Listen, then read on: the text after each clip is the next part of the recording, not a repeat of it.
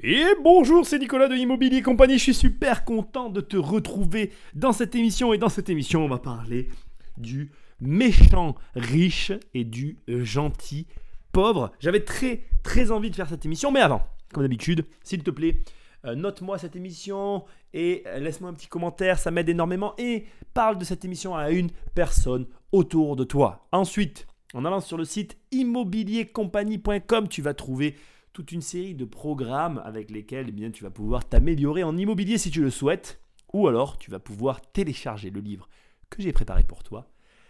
Tu verras en t'inscrivant pour récupérer ce livre, tu vas avoir la chance de recevoir trois emails de moi par semaine où je te raconte tout simplement ma vie. C'est toujours très amusant et intéressant, je t'assure, tu verras, c'est super. Allez, c'est parti, aujourd'hui on va parler du méchant riche et du gentil pauvre. C'est une émission un petit peu particulière, je l'ai quand même un petit peu préparée, un petit peu beaucoup, ça fait un moment que je veux en parler.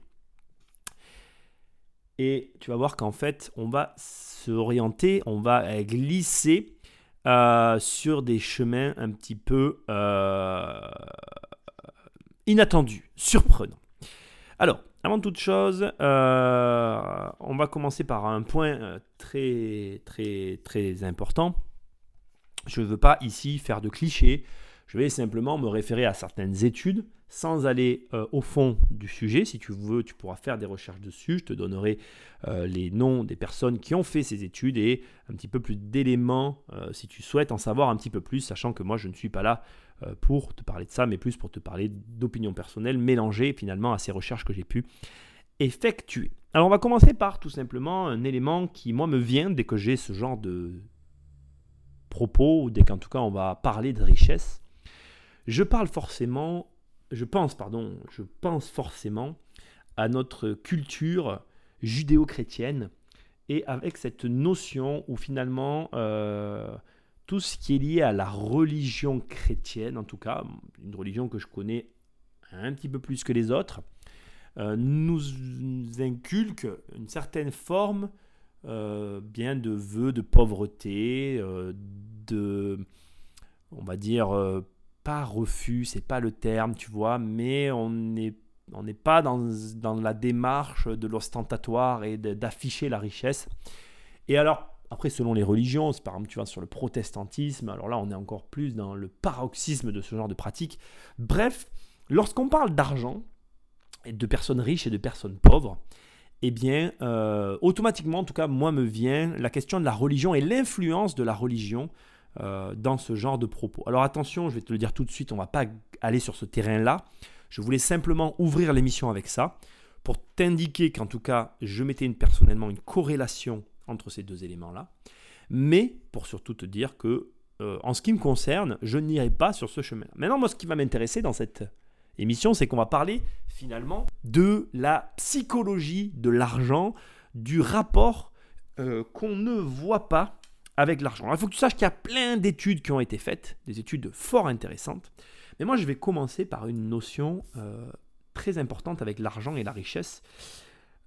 C'est un paradoxe qui, en tout cas, que moi je cultive. Et pour moi, c'est quelqu'un qui n'a pas d'ambition, c'est quelqu'un qui ne vit pas je pense que dans la vie, il faut avoir de l'ambition. Alors quand je dis ambition, je ne parle pas forcément d'argent. Pour moi, l'ambition, c'est une ambition qui est est et elle t'amène à un objectif. Et l'argent vient ensuite. On est bien d'accord, ça c'est ma vision personnelle. Mais pour moi, s'il n'y a pas d'ambition dans ton travail, dans ta vie, tu n'as pas de projet. Et si tu n'as pas de projet, eh bien tout simplement, tu ne vis pas. Moi, je ne pourrais pas vivre sans projet. Les projets, c'est ma vie. J'adore faire des projets, j'adore avoir des projets.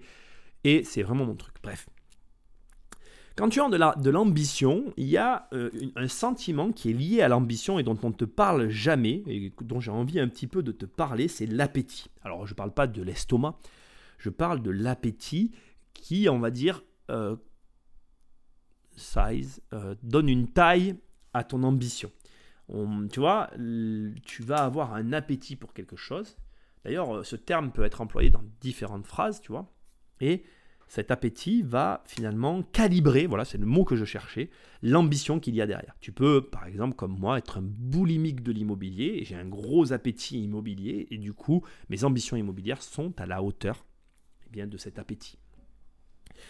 Ce qu'il y a d'intéressant dans les termes que j'emploie, c'est que si on parle d'appétit, on parle en quelque sorte d'une forme de nourriture. Alors on a de la nourriture cérébrale, de la nourriture alimentaire et de la nourriture financière. Et si on va sur ces sujets-là, ce qu'il y a d'intéressant avec la nourriture, c'est qu'il peut y avoir un effet boulimique.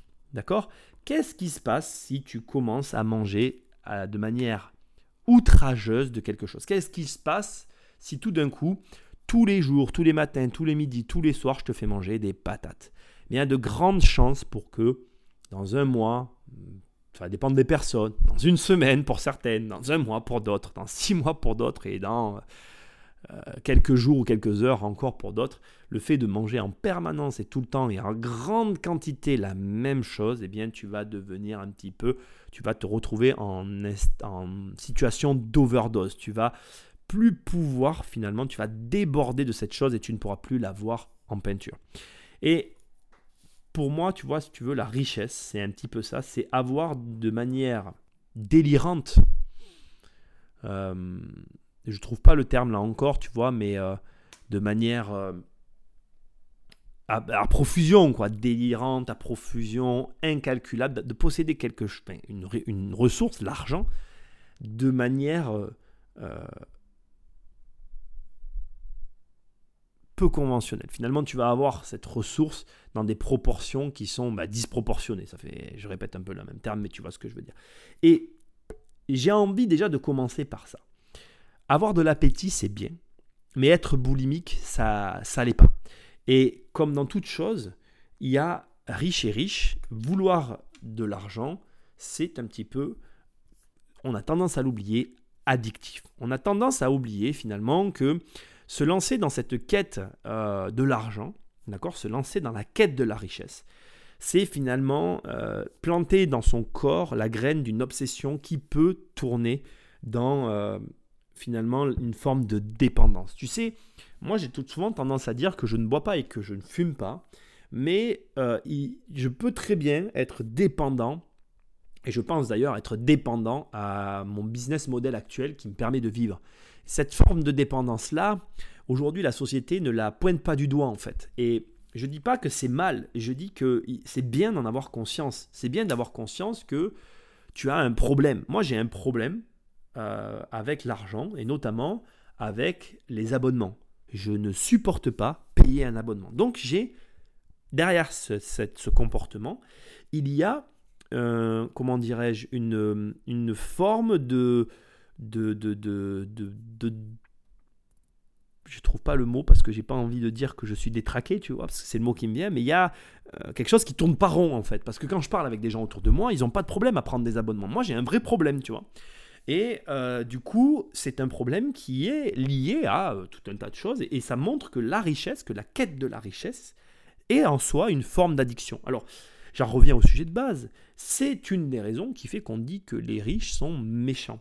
Parce que il y a une forme d'addiction et si toi, autour de toi, tu as une personne qui est addicte à la cigarette, moi j'ai autour de moi des personnes qui fument de manière anormalement élevée, je, ne suis, je suis non-fumeur, ça me dérange, ça me dérange d'être avec des fumeurs, je suis désolé, tu es fumeur, je suis désolé, on, peut se parler, tu n'es pas obligé de fumer quand je suis là, mais quand tu es avec une personne qui va fumer clope sur clope, clope sur clope, clope sur clope, même si tu es euh, je ne sais pas où, ça devient désagréable pour la personne qui ne fume pas, et ça m'arrive. Donc voilà, ce que j'essaye de te dire, c'est que il faut comprendre, il faut entendre que finalement, un comportement poussé à l'extrême, eh bien, devient dérangeant. Et euh, ce malaise qui est provoqué, il peut être provoqué par l'accumulation de richesses, l'accumulation d'argent. Parce que ça peut devenir comportement problématique pour les personnes à l'extérieur. Et d'ailleurs, j'en veux pour preuve, et j'ai pas honte de parler moi de mon problème, ça peut t'intéresser, tu vois. Moi, j'ai un problème avec les abonnements. J'ai un problème avec les abonnements, c'est peut-être, comme je te l'ai dit, lié à la forme de, business model que j'ai, sur lequel j'ai opté, et qui fait que, euh, ben, voilà, je n'arrive pas à prendre des abonnements. Et d'ailleurs, tu vois, c'est très amusant, je l'ai peut-être déjà dit dans, des émissions ou des vidéos, peu importe, tu remarqueras que je ne propose aucune formule d'abonnement sur mon site parce que non seulement ça m'insupporte de prendre un abonnement, mais je ne suis pas du tout en phase avec le fait de proposer un abonnement. Et dès qu'il y a un service qui m'intéresse et qu'il est sous forme d'abonnement, Je n'arrive pas, j'ai du mal à prendre la décision, alors que franchement, je te le dis, je suis débile. Il y a des trucs où il va falloir que j'arrive à, je sais pas, il va falloir que je fasse un travail sur moi-même, j'en sais rien, il faut que je trouve une solution. Ce n'est pas viable. Il y a des, tu vois, par exemple, je sais ce que tu es en train de te dire. Nicolas, tu fais comment avec le téléphone? Mais je vais te dire comment je fais. Je, comment on appelle? Je provisionne la somme totale nécessaire à l'abonnement de l'année, je la mets sur un compte et je n'en parle plus dans ma tête. Je ne peux pas. Et c'est pour te dire, je vais dans des salles de sport où il n'y a pas d'abonnement. Quand euh, on me dit ah c'est qu'un abonnement, ah, ok salut merci bisous salut c'est pas pour moi. Tu vois, je, tu me perds. Tu me dis un abonnement, c'est fini c'est perdu. Je suis comme ça, je me referai pas. Donc c'est intéressant de savoir que voilà. Alors déjà pour moi c'est une des, des, premières raisons qui font que les riches sont méchants et à l'inverse que les pauvres eux sont gentils parce que eux du coup n'ont pas cette forme d'addiction. Et du coup, bien, si tu veux, j'ai envie de te dire, euh, bon ben voilà, euh, on n'est pas addict et donc, euh, bon voilà. Tu l'as compris, c'était la première des raisons qui font que les riches sont méchants et que les pauvres sont gentils. Alors, dans l'accroissement de richesse, il y a cette notion d'égoïsme et de méchanceté qu'on va coupler. On va coupler. Alors ça, c'est des résultats d'études qui sont fort intéressantes. Alors, la personne qui a conduit ces études s'appelle Paul PIF et c'est un chercheur en psychologie à l'université de Berkeley. Euh, il a constaté, parmi tout un tas d'autres éléments, avec des, tout un tas de, petits tests que je t'inviterai à regarder, notamment, donc il a testé des, gens qui jouaient au Monopoly dans une certaine configuration, il a pu constater que les personnes qui étaient riches, en fait, euh, avaient des comportements plus vulgaires, elles étaient beaucoup plus agressives envers leurs congénères, et elles vont avoir tendance à défendre leurs droits et avoir euh, leurs efforts, avoir euh, l'argent qu'elles ont accumulé comme une récompense de leurs efforts. Euh, donc ils sont en l'occurrence plus grossiers, plus méchants, et aussi ils vont avoir tendance à éluder, à ne pas prendre en considération les avantages qu'ils ont pu avoir, et plus à mettre en avant euh, leur choix et leur stratégie. C'est-à-dire qu'en gros, une personne qui va avoir eu des avantages, elle va plutôt avoir tendance à ne pas en parler ou à éluder ces avantages et à mettre en avant toutes les stratégies qu'elle a pu mettre en place et prétendre que ces stratégies finalement auront été euh, les raisons de la réussite et non les avantages dont elles ont bénéficié. En l'occurrence, là, toujours pour revenir à, Paul Pif, il a, fait il, a fait il a fait des parties de Monopoly où certains joueurs avaient des avantages financiers et d'autres ne les avaient pas. Et à l'arrivée, ces joueurs, finalement, euh, euh, prétendaient qu'ils avaient gagné parce qu'ils avaient ces avantages. Et surtout, ce qui est intéressant, c'est que sur la partie du Monopoly, il y avait une boîte, enfin, il y avait un, bol de bretzel et les, gens riches, en fait, se servent de bretzel avec grossièreté, avec des comportements un petit peu moins, euh, on va dire, civilisés. Et donc, pour pas dire grossier, tu m'as compris. Et donc, ce qui est intéressant de voir, c'est que finalement, on se retrouve avec des gens qui sont la richesse, l'opulence. Alors ce terme de l'opulence a cette espèce de connotation un petit peu vulgaire. Moi je trouve que quand tu dis l'opulence, pour moi ça évoque une touche de vulgarité eh bien on se rend compte en fait que finalement l'argent nous fait nous dire, influence en tout cas notre cerveau, voilà, je vais dire ça comme ça, influence notre cerveau de manière parfois inattendue et parfois de, dont on ne réalise même pas et implique qu'on a des comportements avec les autres personnes qui sont euh, pas corrects, pas euh, dans la veine de ce qu'ils devraient être. Il faut savoir que les gens riches sont moins empathiques et ont moins finalement ont moins cette capacité à la lecture sociale, voire à la lecture de ses propres congénères. Alors qu'à l'inverse, les gens qui, eux, n'ont pas d'argent sont plus dans la, comment je vais dire, euh, dans l'empathie et dans la lecture d'autrui. Ils vont être plus dans la générosité et la, comment je vais dire ça, euh, le souci de l'autre. Voilà, ce sera le bon terme. Et cette différence va aussi accentuer le fait qu'on aura plus tendance à dire que les pauvres sont gentils et que les riches sont méchants. Alors tu l'as compris, je, me dois de te le préciser à ce stade, c'est une émission un petit peu arbitraire de par les termes que j'emploie, ou en tout cas péjorative de par les termes que j'emploie, et ce n'est pas empirique ce que je suis en train de te dire. Bien sûr qu'il y a des riches qui sont très gentils et qu'il y a des pauvres qui sont très méchants, mais je suis en train un petit peu de décrypter euh, ce qui se passe derrière l'argent et derrière le fait d'en posséder.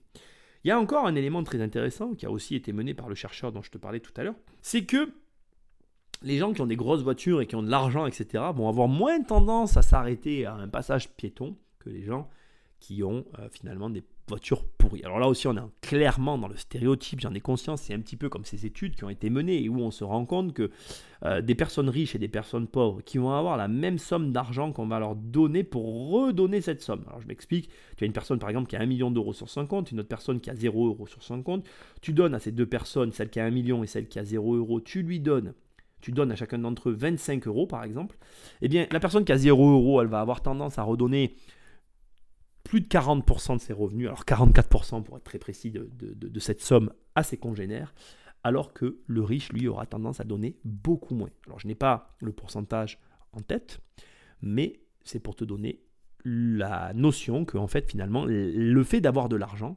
implique qu'on en veuille toujours plus, et donc on a plus tendance, comme je l'ai dit au début de l'émission, enfin tout à l'heure dans l'émission, on a plus tendance à finalement euh, garder l'argent pour en avoir toujours plus. Parce que l'un des grands principes de l'argent, c'est bien évidemment de créer un capital qui va nous permettre à augmenter finalement ce capital en permanence. Et les riches ont bien compris ce mode de fonctionnement-là et alimentent, euh, entretiennent cette fonction pour qu'elle perdure.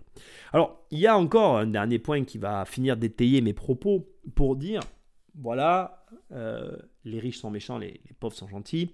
Tu n'as qu'à regarder les enfants des riches. Les enfants des riches, finalement, qui semblent au premier abord et de l'extérieur tout avoir, eh bien en fait, euh, en réalité, ce sont des enfants qui ont beaucoup plus, alors ça c'est prouvé aussi, qui sont beaucoup plus euh, susceptibles d'être assujettis à de la dépression, à de la toxicomanie, ils ont des troubles alimentaires généralement, ils, euh, sont aussi euh, ben, souvent tentés par la tricherie, voire le vol.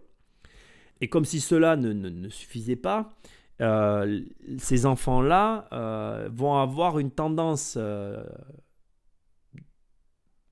plus favorable ou à consommer de manière plus excessive des produits ou des stupéfiants, je pense à la marijuana par exemple, à la marijuana, euh, qui vont être consommés avec euh, beaucoup plus de facilité de par ben, finalement euh, leur, leur possibilité financière que des personnes qui, elles, ne, ne, vont pas avoir les mêmes moyens. Alors il y a un dernier plan dont on ne parle jamais, mais c'est le plan émotionnel. Ces enfants de riches sont des enfants esselés, souvent en situation, enfin, dans des situations d'isolation très forte parce que les parents vont avoir tendance à payer des personnes pour s'occuper d'eux et donc ils n'ont pas, ne bénéficient pas du même temps familial que les, autres enfants. Et euh, ils ont en plus une pression dont on ne parle pas, qui est une pression de reprise, c'est-à-dire de la de l'entreprise familiale ou de la rente familiale. Là, en l'occurrence, je fais un petit peu euh, un sous-entendu sous ou un pied de nez à ma propre situation, puisque euh, ma fille, effectivement, euh, j'espère arriver à lui éviter cette pression, mais elle est assujettie à des pressions qui ne dépendent pas d'elle, puisqu'elle va hériter, finalement, eh bien, d'un héritage qu'elle n'a pas demandé. Alors, on va aller encore plus loin dans, toute cette réflexion et on va, arriver finalement au point. Il faut comprendre que euh, les riches sont vus du mauvais côté la plupart du temps, mais ils sont aussi paradoxalement très malheureux parce que ils ne vont pas trouver l'amour, ils vont avoir des problèmes relationnels, des problèmes liés à l'addiction que j'ai évoqué tout à l'heure. Et malheureusement pour eux, l'argent, euh, pour eux, pour eux, pour nous, j'en sais rien comment il faut dire, malheureusement, l'argent n'achète pas l'amour et n'achète pas le bonheur. Et l'argent n'est qu'une, n'est qu'un paramètre. Et c'est vraiment important de le comprendre. Et il faut comprendre aussi que c'est pas parce que tu vas avoir de l'argent que tu vas arriver à avoir tout ce que tu désires. Tu vas simplement arriver à obtenir certaines choses et pas d'autres de la même manière que tout le monde. L'argent n'est qu'un paramètre. Et plus vite tu vas le comprendre, plus vite eh bien, tu vas arriver à, à te positionner. Je vais te donner un dernier point qui est assez intéressant sur les riches, c'est en l'occurrence le jugement moral. Les riches n'ont pas le même jugement moral que les gens qui n'ont pas d'argent pour la simple et bonne raison. Là aussi, on est sur une étude qui a été réalisée par des chercheurs d'Harvard, d'accord? Ce qui est intéressant, c'est que le jugement moral, c'est quoi? C'est euh, ce que l'on est prêt à faire selon les conditions dans lesquelles l'acte nous est proposé. Alors, je vais mettre un cadre à cette phrase un petit peu étrange. En gros, euh, une personne qui est euh, Si tu m'écoutes, tu es dans la quête de la richesse, de l'argent, tu veux gagner plus d'argent. Eh bien, il est euh, prouvé par ces chercheurs d'Harvard, je crois qu'il y a l'université de l'Utah aussi qui était dans cette recherche, qu'en fait, ces personnes qui sont dans la quête d'enrichissement et d'accroissement de, de leur fortune vont remettre en cause le jugement moral, le fait de distinguer le bien du mal, dès l'instant que dans une phrase ou dans une action proposée, il y a un enjeu financier. En gros, on va dire des choses comme elles sont. Je sais pas si tu avais vu ce film que malheureusement je n'avais pas aimé parce qu'il était parti un peu en autre boudin euh, au niveau du scénario, à peu près au milieu du film. C'était l'histoire de ce film où finalement, euh, je crois, si je dis pas de bêtises, c'était un couple, il y avait un mec qui venait les voir, il leur disait voilà, euh, je te donne tout de suite un million, enfin je sais plus combien de millions d'euros dans la mallette si tu tues cette personne. Ou si tu me donnes ton enfant, je sais plus. Voilà. Euh, tu me donnes tel enfant, tu as plusieurs enfants, tu as quatre enfants, et je te donne 100 millions d'euros ou 10 millions d'euros, tu me donnes celui-là. Est-ce que tu le fais, est-ce que tu le fais pas? Je ne me rappelle plus, je me rappelle plus du tout du film, je suis désolé, je n'avais pas prévu, là je fais une discrétion, je fais une, là je fais une, totale improvisation en plein dans, le, dans l'émission.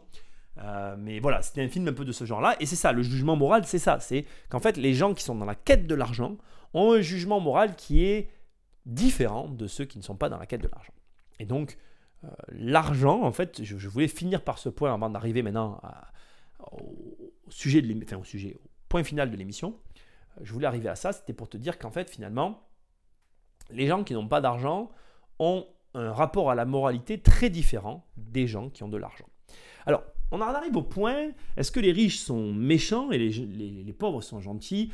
Euh, Moi, j'ai envie de te dire, voilà, ça, ce sont des recherches, ce sont des, sont des études, mais ce n'est pas la vie. Euh, je pense que le premier facteur, avant de juger un riche et de juger un pauvre, d'ailleurs, parce que je n'ai pas parlé des pauvres, tu vas me dire, oui, mais Nicolas, tu as fait une émission où tu parlé que des riches, tu pas parlé des pauvres. Alors moi, je vais te dire un petit peu des choses, et là, ça va être plus la partie personnelle de l'émission. Euh, il faut savoir que déjà, et il y a une chose qui est très intéressante de, d'intégrer à, à, tous ces éléments-là, et qui ne figure dans aucun des textes ou des recherches que j'ai pu faire, et qui m'amuse beaucoup, qu'on oublie de dire, c'est que la plupart des gens très riches sont à l'origine des gens très pauvres. quand tu prends le panel des millionnaires et des milliardaires, le nombre de personnes qui se sont fait durant leur vie est supérieur au nombre de personnes qui ont eu un héritage. Et je pense, personnellement, c'est une croyance personnelle, encore une fois, elle n'est appuyée sur aucune recherche, j'ai tendance à croire que tout ce que je viens de te dire est valable effectivement pour les héritages. Il est très différent pour moi en tout cas c'est très différent pour moi, une personne qui accède à un statut juste par la naissance, qu'une autre personne qui accède à ce statut par la force de travail. Ça implique forcément une réflexion, une recherche et un avis, ou en tout cas une vision sur les choses très différentes de ceux qui vont avoir, euh, qui vont acquérir tout tout de suite et finalement sans trop d'efforts. La notion euh, ou en tout cas la manière dont tu arrives à, ce résultat qu'est la richesse, transforme complètement cette notion de méchant riche ou de gentil riche, de méchant pauvre ou de gentil pauvre. Et je pense que vraiment c'est très important de prendre le temps de regarder les personnes qu'on a en face de nous avant de les cataloguer. Et je crois qu'avant même de parler des personnes qui n'ont pas de revenus, je crois très sincèrement qu'il n'y a pas de gentil ou de méchant riche et de gentil ou de méchant pauvre. Il n'y a que des personnes qui jugent d'autres personnes. Oui, c'est vrai que certaines personnes qui ont de l'argent ont des comportements amoraux. Oui, c'est vrai que certaines personnes qui n'ont pas d'argent ont des comportements amoraux envers des personnes qui en ont, et inversement aussi.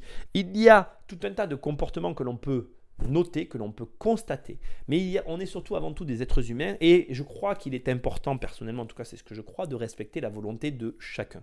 Moi j'ai toujours voulu gagner de l'argent, j'en gagne avec, en essayant en tout cas de garder ma sénitude d'esprit et de corps, au maximum de ce que je suis capable de faire. J'ai conscience que je ne suis pas parfait, mais j'essaye de le faire au maximum. Je pense que on oublie aussi de préciser des choses hyper importantes. On voit toujours les riches comme des gens qui possèdent et on les envie pour ça. Mais on oublie de voir finalement la chance qu'ont les gens de ne rien posséder et les opportunités qui s'offrent à eux.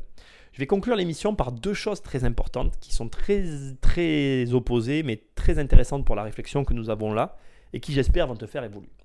Moi quand j'étais euh, sans rien, sans argent, en ayant tout perdu, euh, j'ai pris de gros risques et j'ai investi dans des villes où j'aurais jamais investi. J'ai pris ces risques-là parce que je n'avais rien à perdre et j'ai gagné beaucoup d'argent parce que j'ai pris ces risques-là.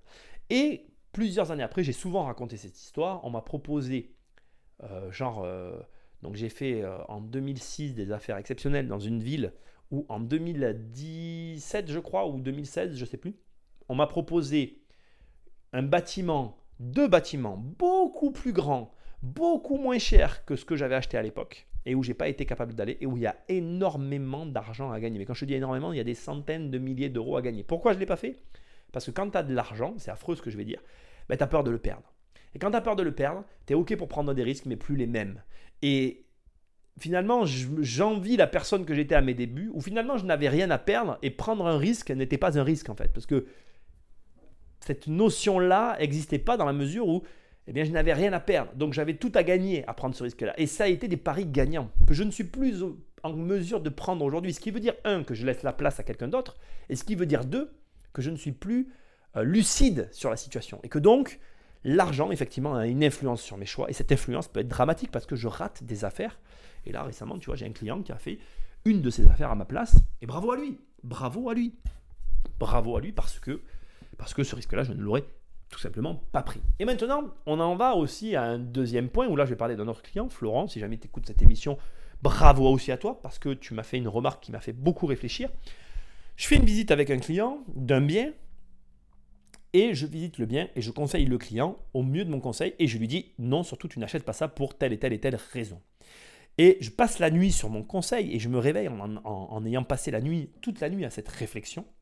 Et je me dis, mais tu as mal conseillé ton client, je m'en veux, je l'appelle tout de suite le matin, premier appel que je passe, je lui dis désolé, je t'ai mal conseillé et je lui explique pourquoi. Parce que là encore, pareil, je fais une erreur grossière. Je le conseille en fonction de ma situation. Je lui donne un conseil par rapport à moi, par rapport au fait que je ne ferai pas cette affaire-là parce que ma situation me permet d'exiger plus. Or, comme je le lui ai dit, à mes débuts, c'est exactement le genre de bien que j'ai acheté. Sauf que aujourd'hui, je mets mes ambitions sur celle de mon client et j'en oublie sa situation et tout le reste. Et effectivement, l'argent, on le voit bien dans cette situation-là, t'influence. Et dans les deux d'ailleurs que je t'ai décrit, elles t'influencent, elles influencent tes choix, elles influencent tes réflexions. Et donc, elles changent, elles transforment eh bien, même ta stratégie. Et je vais dans le sens de l'étude. J'ai parfois tort. Et malgré mes conseils, malgré mon expérience, eh bien, parfois, je ne suis pas capable d'arriver à proposer le meilleur conseil, ou en tout cas le conseil le plus adapté à la situation, parce que ma situation pervertit mon jugement. Et ça va, je m'en rends compte, j'ai la présence d'esprit de m'excuser auprès de mes clients, de revenir vers eux. Le lendemain, on a pu euh, réussir à, changer le tir. Et d'ailleurs, c'est marrant parce que de dire non devant l'agence, ça a impliqué qu'elle se, qu'elle se démène et le lendemain, elle nous a proposé sur le bien en question quelque chose de vachement mieux. Bon, je vais pas te raconter toute l'histoire, ça s'est pas passé exactement comme ça, mais bon, bref, voilà. Mais ce que j'essaye de dire dans tout ça, c'est que effectivement, l'argent, et moi c'est un petit peu le point de tout ça, je ne pense pas que ça fasse un méchant riche et un méchant pauvre, ou un gentil pauvre et un méchant pauvre.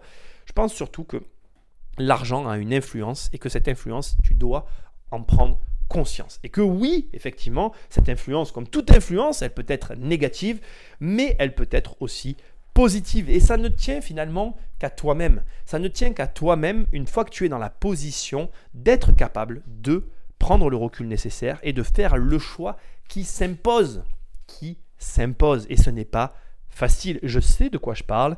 Et j'espère que cette émission t'aura fait ouvrir les yeux sur tout ça. Alors, vouloir de l'argent, c'est bien. À tout prix, non. Moi, je pense que la réponse à tout ça, elle est aussi dans le travail que tu fais. Moi, je suis passionné par mon travail, mais vraiment passionné. Et je pense que si tu es toi aussi passionné, tu verras que oui, gagner de l'argent, c'est sain dans la mesure où tu fais quelque chose de sain. Pourquoi les gens sont OK face à des joueurs de foot? Pourquoi ils arrivent à accepter que des joueurs de foot gagnent autant d'argent? Parce que les joueurs de foot le font pour l'amour du sport. Alors oui, l'argent a aujourd'hui perverti le foot. Oui, l'argent a aujourd'hui transformé le rapport finalement à ce sport. On va pas se mentir. On va pas faire comme si il n'y avait pas une influence de l'argent, parce que je viens de te prouver qu'elle était réelle et qu'elle était présente. Mais, dans la mesure où tu fais ta passion, eh bien, je pense que tu peux arriver à, avoir le recul nécessaire, à avoir la présence d'esprit, eh bien finalement de, de prendre le dessus sur ces sentiments qui, qui ne doivent pas transformer ce que tu es. Et c'est ce qu'il y a de plus difficile.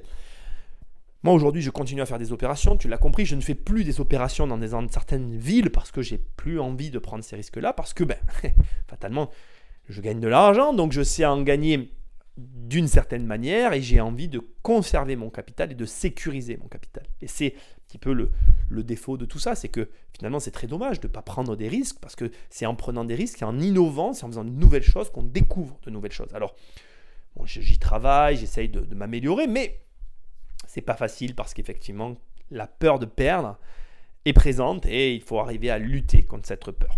Bon voilà, je trouvais que c'était hyper intéressant de parler de ça. Tu l'as compris, moi je pense pas qu'il y a de méchants riches et je pense pas qu'il y a de gentils pauvres et je pense pas qu'il y ait de gentils riches et je pense pas qu'il y ait de euh, gentils euh, méchants pauvres.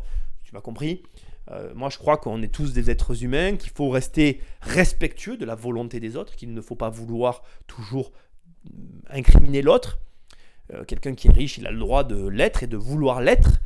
il faut savoir qu'aujourd'hui on a besoin des riches. Il faut savoir que les riches, malgré tout, dépensent de l'argent et que ces dépenses sont nécessaires à l'économie. On peut ne pas être d'accord avec, ce que je, avec ce que je suis en train de dire, mais toujours est-il que pour qu'une une économie fonctionne, il faut qu'il y ait finalement des services qui soient proposés à différentes personnes et c'est la diversité qui fait notre richesse et non euh, la richesse qui fait la diversité. D'ailleurs, et je vais finir avec ça, tu le vois, les très grosses entreprises, celles que les gens n'aiment pas, sont souvent les entreprises qui tombent face à des startups parce qu'elles ne sont plus capables d'innover, parce qu'elles ne sont plus capables d'écouter la diversité. Quand on regarde l'histoire de Kodak avec le numérique, c'est quand même l'histoire la plus ironique qui puisse exister, qui puisse exister en matière d'argent, d'enrichissement et de finances.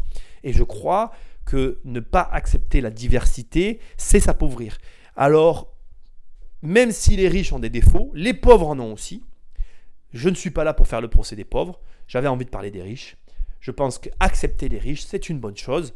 Moi, en tout cas, je les accepte. Je ne suis pas jaloux. Tant mieux s'il y a des gens qui gagnent de l'argent. Ce qui compte pour moi, c'est qu'on ait la liberté, tous, de pouvoir en gagner si on veut en gagner, ou de pouvoir ne pas en gagner si on ne veut pas en gagner. Parce que avoir de l'argent, ce n'est pas une fin en soi.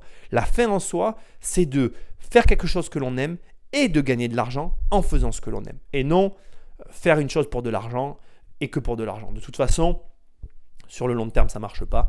Il y a toujours euh, euh, la personne qui, qui, est là pour que de l'avidité ou de l'argent qui se sent lésée.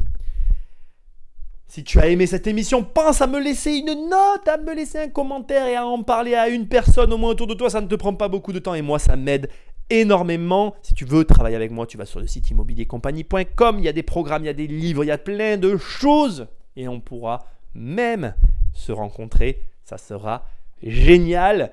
Moi, je te dis à très bientôt dans une prochaine émission. Je te fais des bisous. Salut